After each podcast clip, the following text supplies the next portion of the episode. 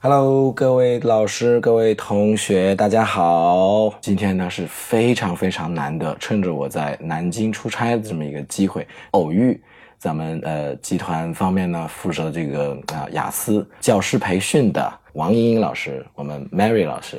Hello，Mary 老师，你好。 Hello，大家好。 OK，好，今天很难得呢，就是能抓住 Mary 老师，就像上一次啊、我遇到了陈一峰老师、Jackie 老师，就是抓住他来聊这个写作的一些得高分的心得，嗯包括评分标准的一些解读等等。嗯那 Mary 老师呢？据我的了解哈，但您可以再补充，就是我说的呃不完整或者是不对的地嗯方，因为您平常的工作呢涉及的呃这个范畴还挺广，然后可能比较多是对于一些包括新教师，也许会有一些就是成熟老师的那课程的培训，对吧？对，所以呢，其实会了解到，因为像在这两年呢，我们推的比较多的是需要使用一些呃相对跟传统大班方式不太一样的是教学方法的这种嗯课堂，呃，你可以把它称作这个交际教学法，嗯或者说可能更具体一点，有的会叫做这个 task-based learning，一个任务型教学法。嗯那很多老师呢，因为没有接触过，嗯可能一上手的时候呢，会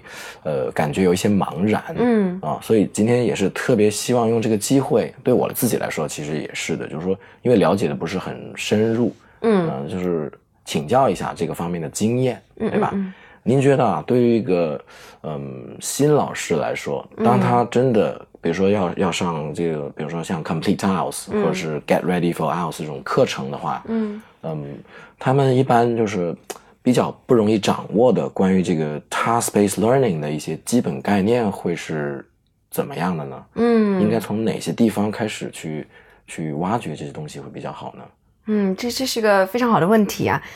呃，很多老师刚到新东方的时候，因为新东方传统的教学方式呢，可能是比较偏重所谓的就是应试的技巧的。其实呢，大家如果真的是考过雅思，或者说考过几次雅思，就应该 OK 知道 真的有技巧吗？ 这没有技巧啊，就是如果你的能力不到在不到一定的程度的话，其实没有没有什么技巧可以讲。嗯当然了，如果说呃你到了一定的程度，那么可能老师能够给你讲一些呃让你更加熟悉考试啊，让你变得对于熟悉的他出题的一些方式更加熟悉的这些这些东西，那么是有助于你去发挥的。那么这些东西大家可以想一想，它是属于技能呢，还是属于一种知识？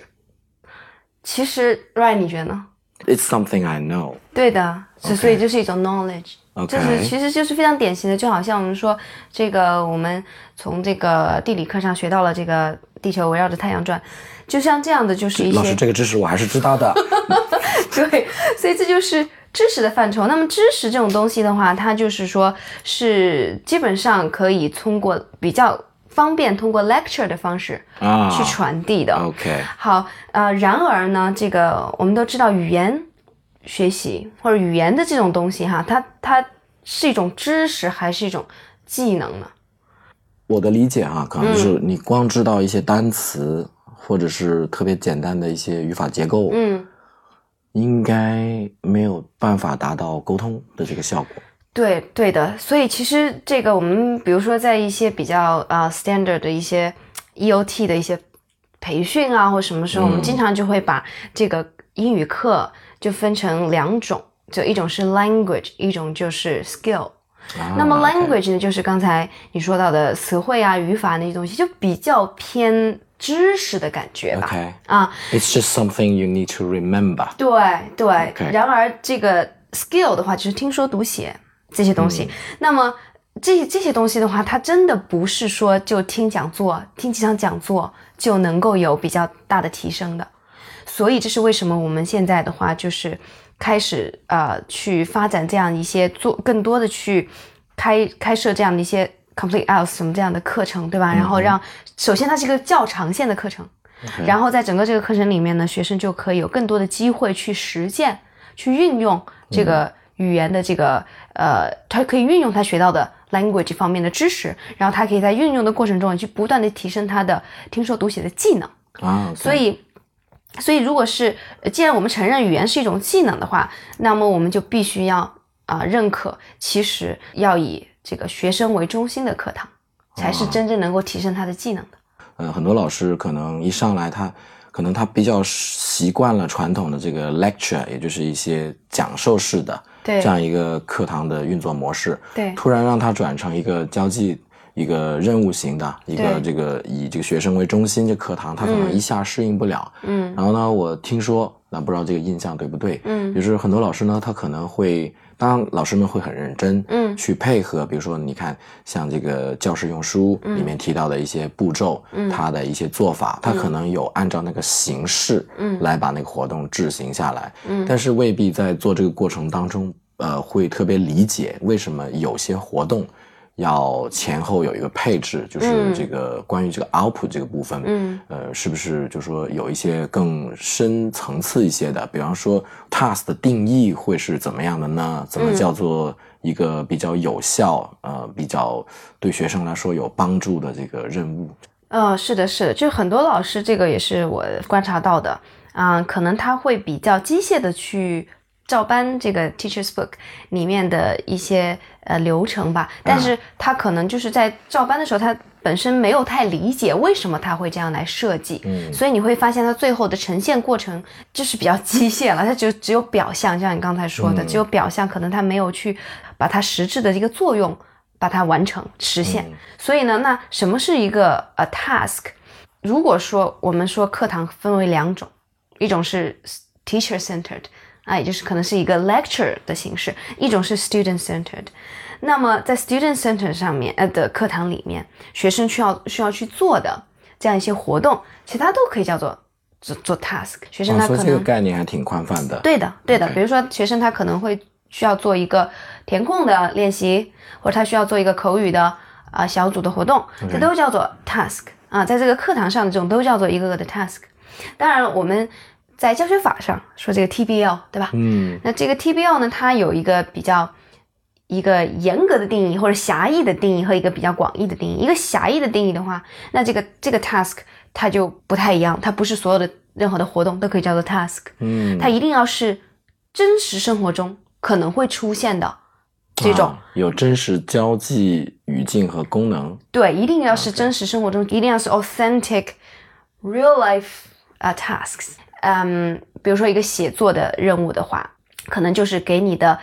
呃美国的一个笔友写一封邮件，嗯，啊、或者是哪怕是发一个呃 Facebook 上面发一个什么短信什么的，这个就是呃一个比较真实的任务。而且如果说我们要真的做那个 TBL，、嗯哼就意味着你一定要把这个让学生把这个写完了以后要发出去的。对，所以就是说，像这种就是严格意义上 TBL 的话，它就是一定要有这个生活的、实际上的 authentic 的一个应用，也就意味着，呃，学生在做完成这个 task 的时候，他不仅是要去运用到语言的能力，他还会运用到什么？还运用到那种交际的一些能力，可能、啊对 communication 对 strategies，、或者说，再比如说，如果是这个任务是两个人要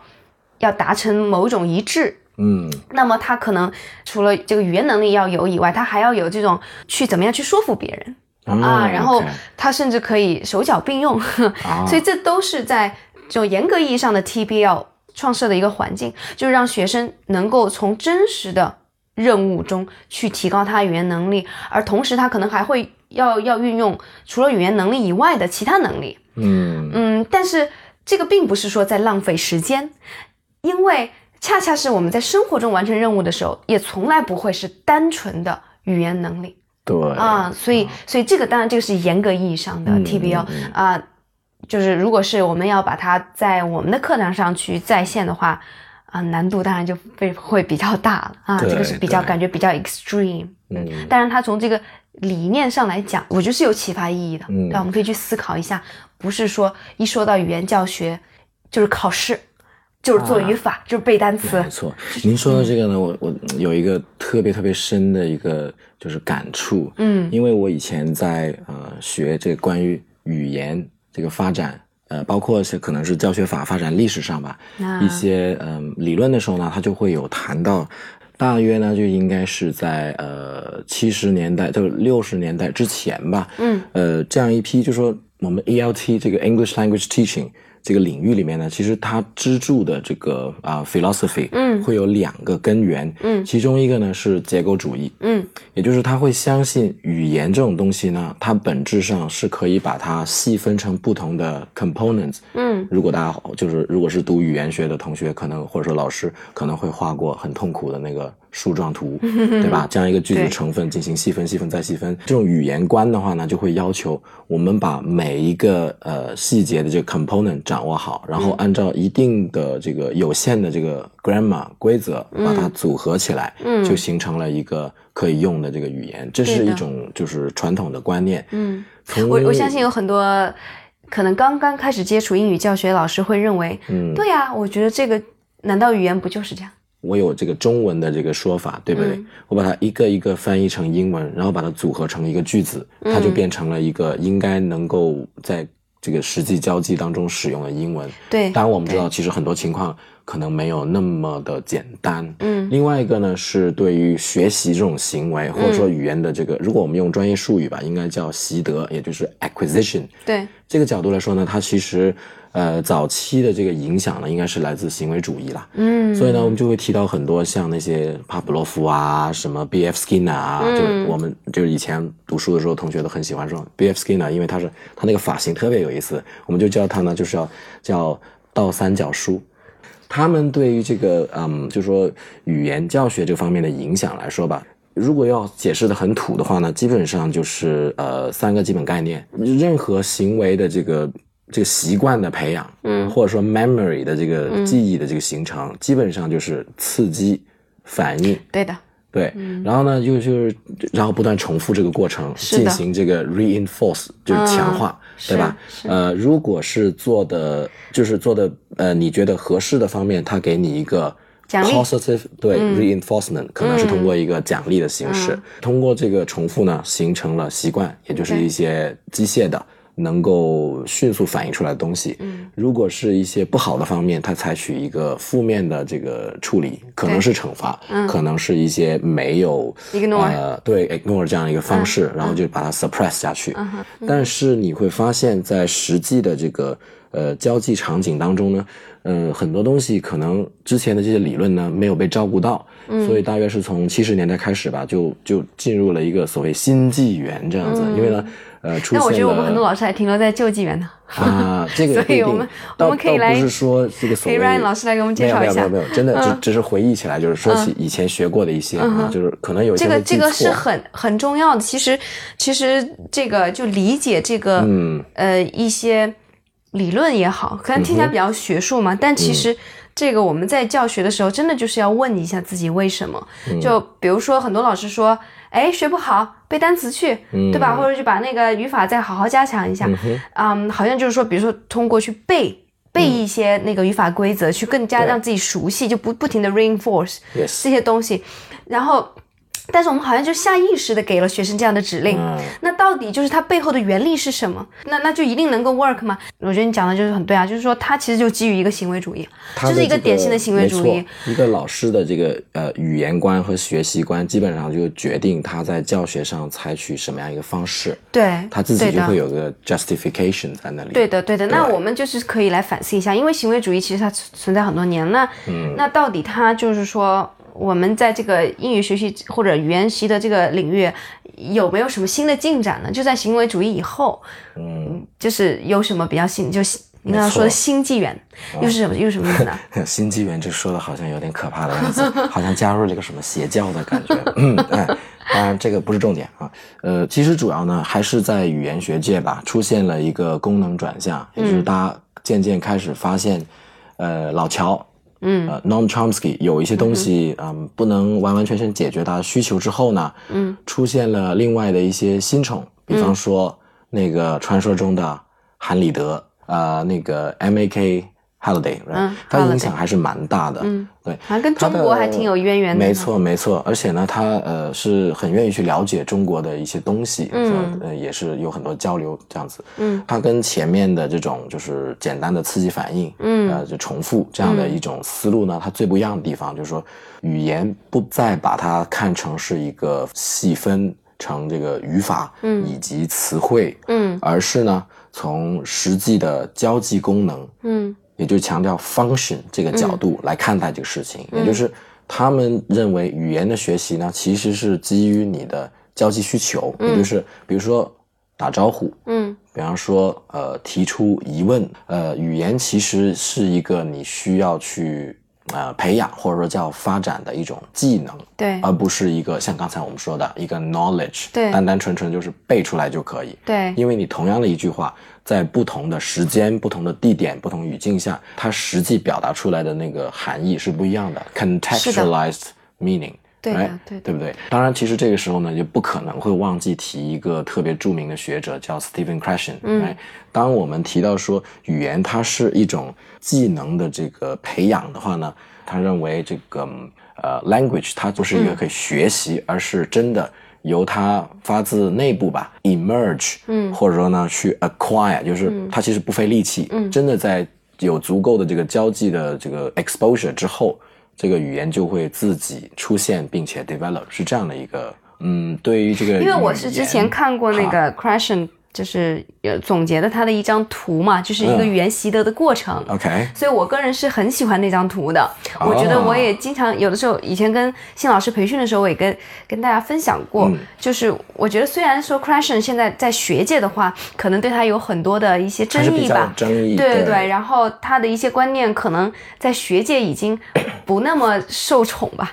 但是在我觉得在老师圈里面哈，就是在这种实际的一线教学的老师里面， p r a c t i t i o n e r perspective，对对对对，是的，因为它是非常 practical，的它的很多的提出的东西，可能在理论上很难去证实或怎么样，但是在实践中，你会觉得非常有指导意义。比如说，它最著名的就是这个呃 comprehensible input，对对对，然后就是说所有的这个要要。形成语言习得的话，必须它的输入是要 comprehensible，可以理解的，是吧？是在学生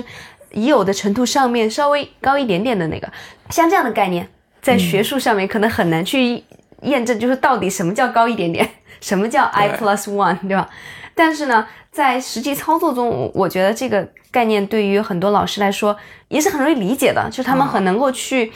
呃，从这个角度去思考吧。尤其是像我们那个 CI，它就是从 B one、B two、C one 这样分、分阶的。那么，如果说一个学生他目前只有 B one 的水平，然后你要给他